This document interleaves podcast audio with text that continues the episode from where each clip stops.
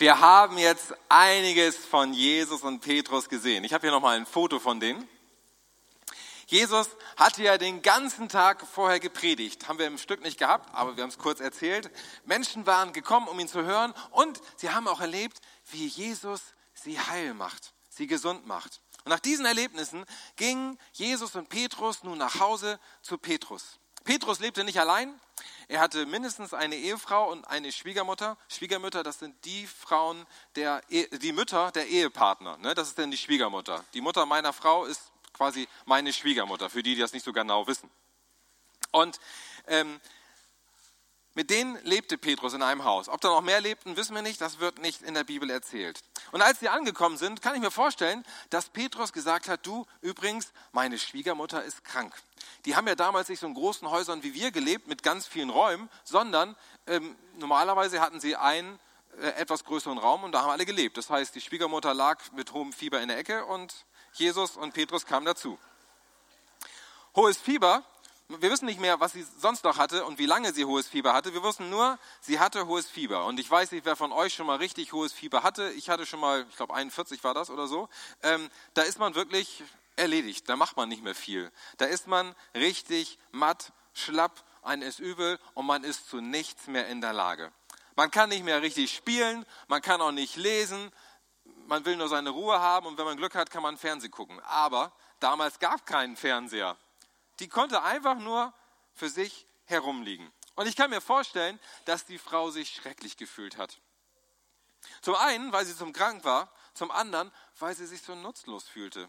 Denn damals war es ja selbstverständlich, dass man den Gast bewirtet hat und alles für den Gast gegeben hat. Und das war, waren damals immer die Frauen, die das gemacht haben. Und das war ihre Ehre, für die Gäste alles zu tun. Und das konnte die Schwiegermutter jetzt nicht. Und Jesus war ja auch ein ganz besonderer Gast. Äh, sie hatte gemerkt, sie hatte gehört, dass Jesus etwas ganz Besonderes war und sie liegt da krank herum. Wie schrecklich. Ich kann mir vorstellen, dass sie in dem Moment gedacht hat, warum bin ich nur so krank?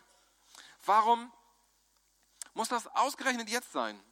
Jetzt haben wir diesen besonderen Gast und ich kann mich nicht darum kümmern. Ich, das ist so sinnlos. Ich bin absolut wertlos im Augenblick und keiner kann mich gebrauchen. Ich weiß nicht, ob du das schon mal gedacht hast. Ich bin wertlos. Mich braucht keiner mein Leben hat gar keinen Sinn. Wenn man sowas denkt, ist das fast wie Fieber. Man fühlt sich schlapp, man matt, man, man will nicht mehr, man kann nicht mehr.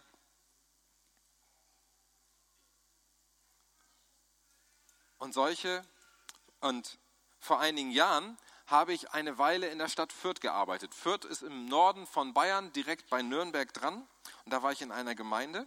Und diese Gemeinde hatte ein Plakat in so einem Schaufensterkasten am Bahnhof hängen. Und dieses Plakat war ein bisschen umstritten, denn auf dem Plakat stand, ohne Gott ist alles sinnlos. So ähnlich wie das hier, was ich hier habe. Und manche sagen, ah, das ist aber ganz schön provokant. Andere sagen, ja, was bringt denn so ein Plakat da im Schaufensterkasten? Wir müssen da jeden Monat was für bezahlen. Ist doch Quatsch. Als ich kam, da, da hing da schon eine ganze Weile, waren diese ganzen Stimmen verstummt. Denn es war etwas passiert. Und was passiert war, das erzählte mir Alvin. Sein Leben war früher absolut trostlos gewesen. Niemand interessierte sich für ihn. Er war arbeitslos. Er trank viel Alkohol und wusste nicht wirklich, was mit sich anzufangen. Und er war am Ende, denn er fand sein Leben absolut sinnlos und wollte eigentlich gar nicht mehr leben. Und dann kam er zum Bahnhof und sah dieses Plakat. Ohne Gott ist alles sinnlos. Das stimmt, dachte er und blieb stehen. Und dann guckte er sich das Plakat genauer an und sah das Kleingedruckte. Gott gibt auch deinem Leben Sinn. Und dann sah er auch noch die Adresse von jener Gemeinde und eine Einladung zum Gottesdienst. Und gleich am nächsten Sonntag ging Alwin zu diesem Gottesdienst. Er roch ein bisschen streng, er sah auch sonst nicht so wirklich sympathisch aus, deshalb war er auch so viel alleine. Aber alle in der Gemeinde begrüßten ihn total freundlich und herzlich. Und zum ersten Mal fühlte er sich richtig gut, er fühlte sich angenommen. Und er kam wieder und wieder und hörte viele Predigten, er sprach mit verschiedenen Leuten und er verstand, Gott liebt mich. Einfach so. Ohne dass ich was dazu tun kann. Und er entschied sich, Jesus nachzufolgen. Und sein Leben veränderte sich total. Er sah plötzlich einen Sinn in seinem Leben. Und wie Alvin damals Jesus begegnet ist, fasziniert mich noch heute. In unserer Geschichte von der Schwiegermutter gibt es ja auch eine Begegnung mit Jesus. Die Schwiegermutter begegnet mit Jesus.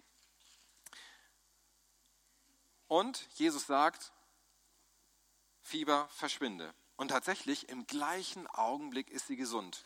Normalerweise fühlt man sich, nachdem man Fieber hatte, noch tagelang ziemlich äh, geschafft und schlapp und so. Aber die ist schon topfit, dass sie sofort loslegen kann im Haushalt. Leider ist es heutzutage nicht immer so, dass das so passiert. Wir beten und jemand wird gesund. Ähm, manchmal ist es auch so, dass die Krankheit bleibt und wir die Krankheit aushalten müssen. Manchmal wird es sogar noch schlimmer. Manchmal müssen wir auch aushalten, wenn Freunde oder Familienmitglieder krank sind und nicht gesund werden. Gott handelt bei jedem Menschen individuell und wir verstehen vieles nicht, warum das bei den einen so und bei dem anderen so passiert. Aber hier in der Bibel wird deutlich, dass die Begegnung mit Jesus auf jeden Fall in unseren Herzen was verändern kann, wenn wir uns auf Jesus einlassen. Weil Jesus Gottes Sohn ist. Ich habe hier mein Geschenk mitgebracht, habe ich mühevoll eingepackt. Und Gott macht uns auch ein Geschenk.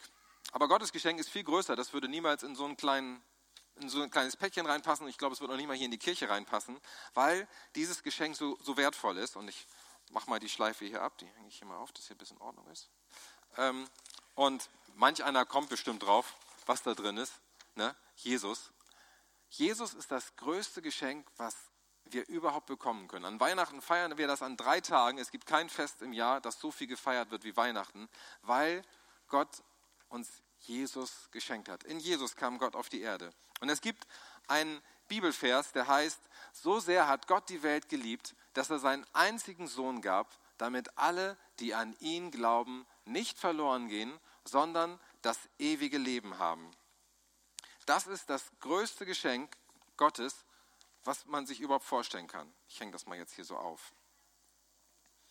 Und manchmal hört man den Spruch, Hauptsache gesund. Alles andere ist nicht so wichtig. Hauptsache gesund. Aber Gesundheit ist eigentlich überhaupt nicht alles. Ich kann topfit sein, ich kann richtig gesund sein und trotzdem kann mein Leben leer und hohl sein und keinen Sinn machen. Und ich kann mich wirklich sinnlos fühlen. Aber wenn ich Jesus im Leben habe, dann merke ich, dass Gott einen Plan für mich hat, dass Jesus mein Leben sinnvoll macht, nämlich voll Sinn. Bei Alvin, da war das so. Er engagierte sich in der Gemeinde. Er pflegte die neuen Freundschaften, die er gefunden hatte. Und er half mit, wieder andere für Jesus einzuladen. Er war immer jeden Samstag, wurde da ein Büchertisch auf dem, ähm, im, im, in der Fußgängerzone aufgebaut. Und Alvin war immer da, einer der ersten, betete mit und dann half er mit, Leute anzusprechen und Leute einzuladen, Bücher zu kaufen, äh, Traktate zu lesen und ähnliches. Und ähm, Alvin war Jesus begegnet. Und in gewisser Weise hat Jesus Alvin auch gesund gemacht. Er hat ihn frei gemacht vom Alkohol und er hat ihm ein wirklich sinnvolles, wertvolles Leben geschenkt. Er hat ihm die Traurigkeit und die Trostlosigkeit genommen und ihn mit seiner Liebe und seinem Frieden erfüllt. Und Gottes Gnade, die hat sein Leben sinnvoll gemacht. Aber kommen wir nochmal zur Schwiegermutter von Petrus. Was passierte, nachdem sie geheilt worden war? Sie ist sofort in die Küche gegangen. Bei unserem Anspiel hat sie Petrus von der Küche verdrängt ähm, und hat die Sache übernommen und dann wurde es bestimmt auch ordentlich. Und ich glaube, das können wir für uns auch übertragen. So wie die Schwiegermutter sich dann um die Gäste gekümmert haben, dass die Gäste sich wohlfühlen, dass sie eine gute Gemeinschaft hatten, so können wir auch Gemeinschaft miteinander haben. Und so sollen wir auch Gemeinschaft miteinander suchen. In den Gottesdiensten. Hier die Erwachsenen, drüben die Kinder in den beiden Gruppen. Ähm, aber auch bei den Pfadfindern, im Jutreff, im Hauskreis, im Seniorenkreis. In allen Gruppen haben wir Gemeinschaft und können zusammen sein und können austauschen, was wir mit Gott erlebt haben und können darüber reden, ähm, wie Gott für uns ist. Wir können uns gegenseitig unterstützen im Gebet und füreinander da sein. Ich will mal zur Erinnerung daran will ich mal hier ein G wie Gemeinschaft aufstellen.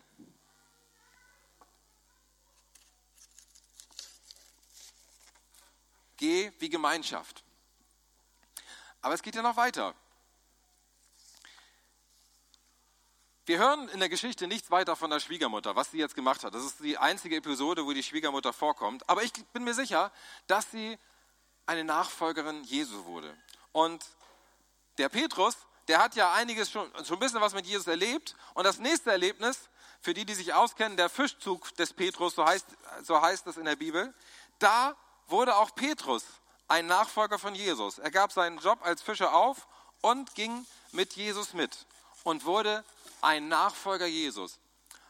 Weil er gemerkt hat, hey, dieser Jesus, der ist was ganz Besonderes. Das ist, das ist Gottes Sohn und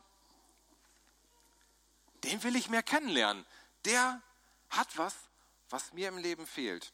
Und es hat Klick gemacht bei ihm und Petrus ging es darum, die Freundschaft zu Jesus zu vertiefen, ein Nachfolger zu werden, mit Jesus zusammen zu sein. Jesus kann man jetzt nicht mehr so gut sehen, aber wir können trotzdem in besonderer Weise ihm nahe sein, indem wir im Gebet mit ihm reden, indem wir in der Bibel lesen und indem wir Gemeinschaft mit anderen Christen haben. Und äh, manchmal schenkt Gott das, dass wir wirklich spüren, dass Jesus mitten unter uns ist.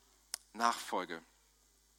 Und das nicht nur am Sonntag, sondern nachfolgen sollen wir an jedem Tag. An jedem Tag ihm vertrauen, ehrlich vor ihm sein und ähm, so leben, dass Jesus sich darüber freut. Und das heißt auch, ihn anzubeten. Kommen wir zum nächsten Buchstaben. A wie anbeten. Ist mal gar nicht so einfach mit den Löchern hier. A wie anbeten. Gott möchte angebeten sein. Gott möchte unsere volle Aufmerksamkeit. Und wir können ihm von Herzen sagen, wie wir ihn finden, indem wir Lieder singen, indem wir zu ihm beten, indem wir sagen, was wir von ihm denken. Aber er freut sich auch, und das ist auch Anbetung, an dem, was wir tun. Wenn wir das zu seiner Ehre machen, wenn wir so leben, dass er sich darüber freut, dann beten wir ihn an. Wenn wir freundlich sind zu unseren Mitmenschen, Menschen, wenn wir Geduld haben und Verständnis für den anderen, dann bin ich sicher, dann ist das wie Musik in Gottes Ohren. Und darüber hinaus, wenn wir anderen dienen, kommen wir zum nächsten Buchstaben, den ich noch habe.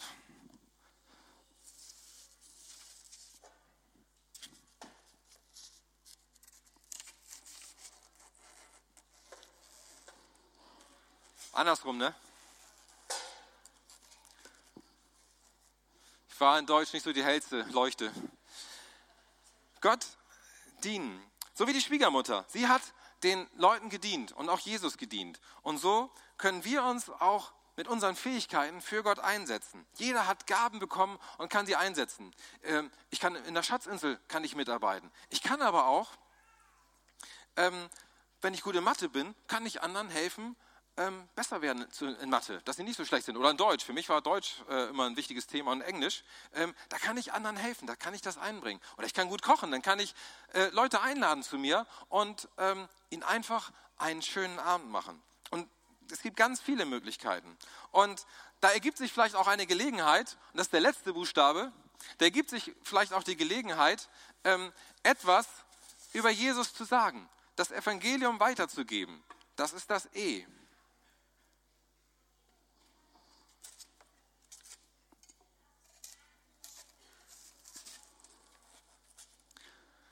Gott möchte, dass noch ganz viele Menschen von Jesus erfahren, dass ganz viele Menschen mitbekommen, dass Gott sie liebt und dass Gott ihnen ein sinnvolles, ein sinnerfülltes Leben geben will. Und dazu beauftragt er uns. Wir sind seine Botschafter hier auf der Erde, um das weiterzugeben. Und ihr könnt alle sehen, da steht jetzt Gnade. Das sind die fünf Buchstaben, die ja auch unsere DNA, so dass wir die alle Erwachsenen wissen, was, was das bedeutet, unsere DNA ausmachen. Und Gnade ist, ist ein, man kann es vergleichen mit dem, äh, ein Wort wie ein unverdientes Geschenk. Gnade kann ich mir nicht verdienen, Gnade kann ich mir nicht erkaufen, Gnade kann ich mir nur schenken lassen. Und Gott schenkt uns sich selbst. Und das ist Gnade. Dass er uns liebt, obwohl wir es gar nicht verdient haben. Dass er uns ein sinnvolles, ein sinnerfülltes Leben schenken will. Und wenn ohne Gott alles sinnlos ist, dann ist der Umkehrschluss, dass mein Leben mit Gott sinnvoll wird, nämlich voll Sinn, weil er einen Plan für mich hat. Erinnert ihr euch an Lilly ganz zu Anfang, das Schaf? Das fühlte sich ja so sinnlos, so ohne Sinn, weil es dachte, es kann ja gar nichts.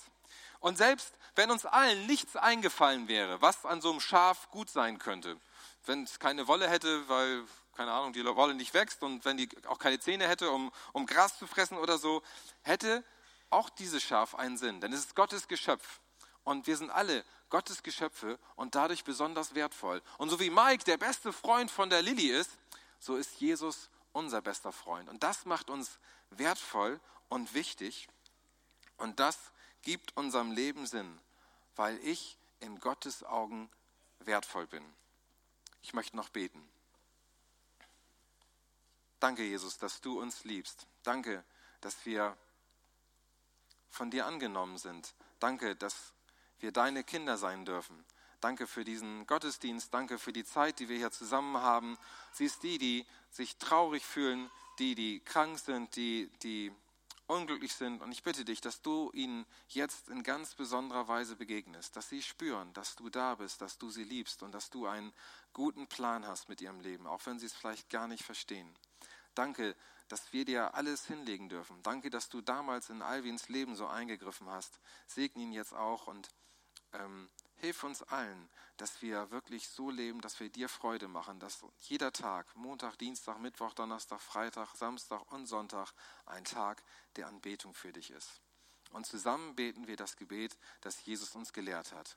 Vater unser im Himmel, geheiligt werde dein Name, dein Reich komme, dein Wille geschehe, wie im Himmel so auf Erden. Unser tägliches Brot gib uns heute und vergib uns unsere Schuld, wie auch wir vergeben unseren Schuldigern. Und führe uns nicht in Versuchung, sondern erlöse uns von dem Bösen. Denn dein ist das Reich und die Kraft und die Herrlichkeit in Ewigkeit. Amen.